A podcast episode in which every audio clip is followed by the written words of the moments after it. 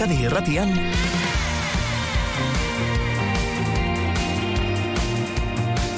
Amara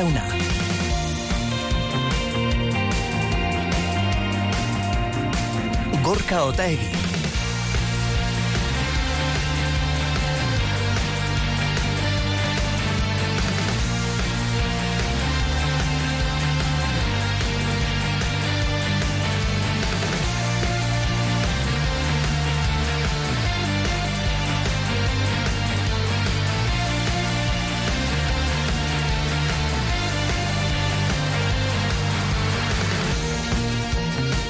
Ea, ea, ea, egin ditzagun gaur saioari ekiteko soinu probak. Eriz, zapirain egunon.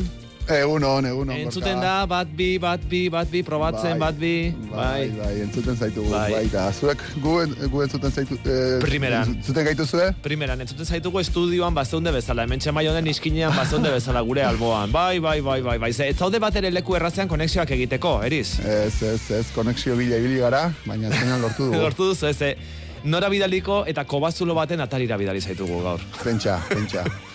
Bai, bai, ez hementxe zegoen, gaude. eguraldi honekin eta gaur igande goiza izan da, ez zegoen leku komplikatuagorik gure lankide bat bidaltzeko, nora eta kobazulo baten atarira. Harri krutz kobazulora. Eta zertan ari Bai. zara ba bertan, zertarako bidali zaitugu bertara, kobazulo atarira. Ba, ordu erdi barru, mugikortasun eh, arazoak dauzkaten bost pertsona kobazuloa bisitatzera eramango dituztelako, eta ba, gure begiz ikusi nahi dugulako nola moldatzen diren, eta zer iru- iru- iruditzen zaien. Oraintxe, e, jolet izeneko aulki berezi bat montatuko dute, hemen, eta bertan eseriko dituzte, ba, mugikortasun arazo horiek dauzkatenak, ba, kobazuloaz e, gozatu ahal izan dezaten. Ze gauza interesgarria, ez? Ze askotan kobazulo batera, adibidez, kobazulo batera joaten garenean, ez gara ohartzen, ba, dagoela jendea, ba, behar bada guk egiten dugun bezala ezin duena hori egin, ez da? Eta beste baliabide batzuk eta beste bitarteko batzuk behar dituena, e, guk normaltasun osoz egiten dugun hori, beraiek ere ondo egin ahal izateko. Eta esan duzu, aulki berezi bat e, montatzen ari direla? Jolet, Bai, izanekoa? bai, oraintxe jarriko dira montatzen, bai, e, Jolet. furgoneta ekarri dute eta oraintxe montatuko dute, bai.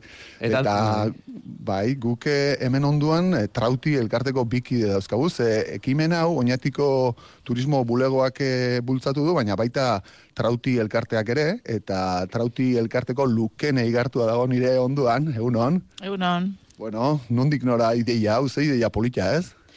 Bai, bai, oso idea polita da. E, bueno, ba, guk e, gure elkartean pandemia garaian e, joleta ulki bat erosik eben, ba, hemen mendi buelta batzuk itxeko eta bar, eta gero ikastaro bat egin geben, eta e, ba, e, turismo bulegokoa be, esaten, jo, ba, hori idea polita izan leke kobara sartzeko, ez? Eta gero, ba, e, koben olako elkarte bat badau, eta orduan haiendako behin interesgarri zan, ea horrek nola funtzionatuko eben.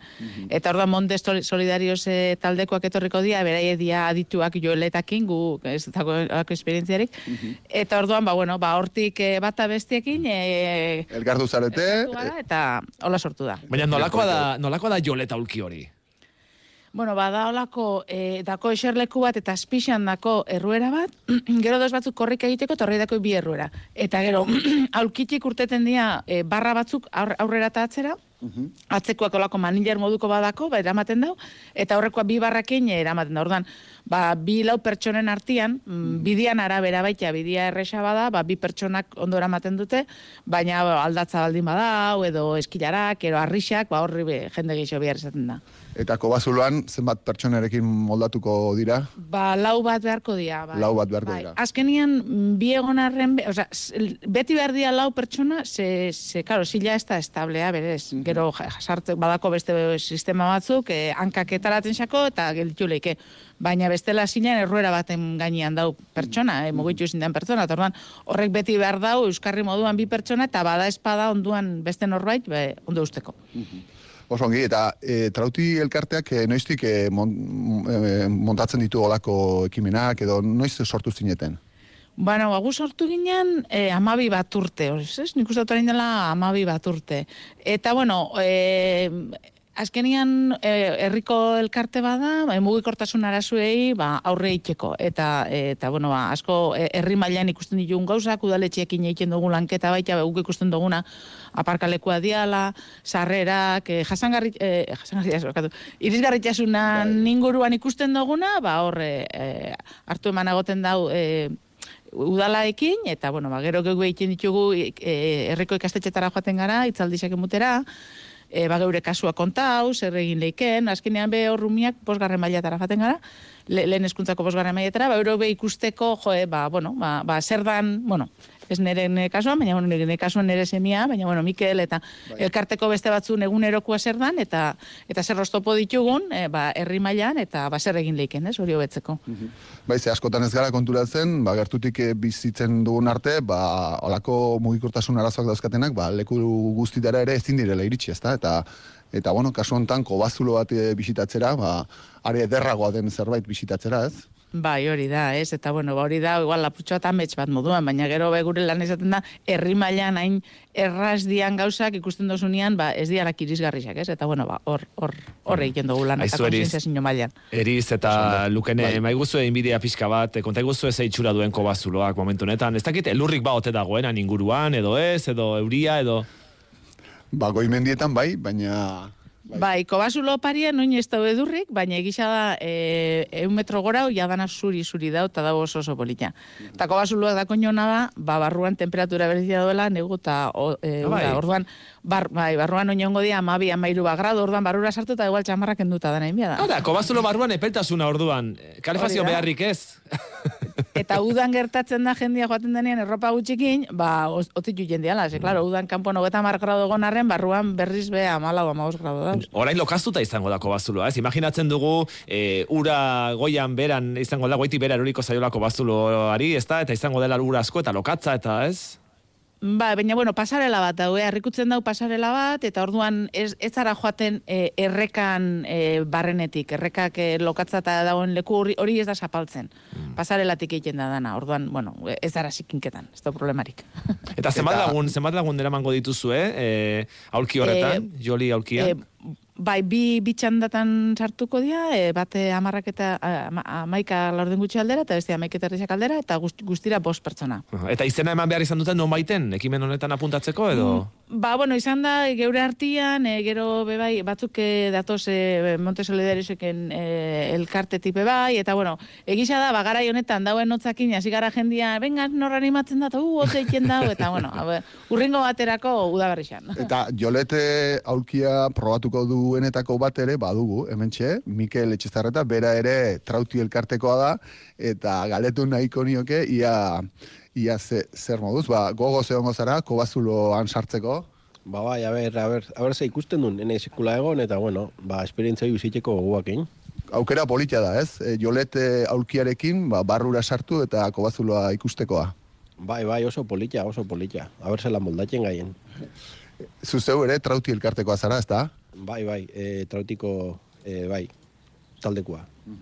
Eta, alako ekimenak, beste ekimenik ero gogoratzen duzu, e, hola, ba, gustoko izan duzun bestelako ekimenik? Bueno, asko antolaketan du, e, joeletakin e, beste ekimen bat ingeben, eta izan zen, e, arantzazutik urbixara igotea. Aha baina horretarako lau pertsona bier izan geben, eta eta laura bukatu bukatu egin, era bat kantzauta. Zuketzen un kantzauta bukatuko, baina bere lauak, lauak bai, ez? Hoi da, ni ondiokan jurrako guakin, eta urak ja, ja fundiuta. Zuretzat, eh, Mikel, zer esan nahi du bai. Eh, horrelako ekimen bat egite, egin alizateak, horrelako ekintza bat egin alizateak? Zer, zer ematen dizu horrelako ekintza batek zuri?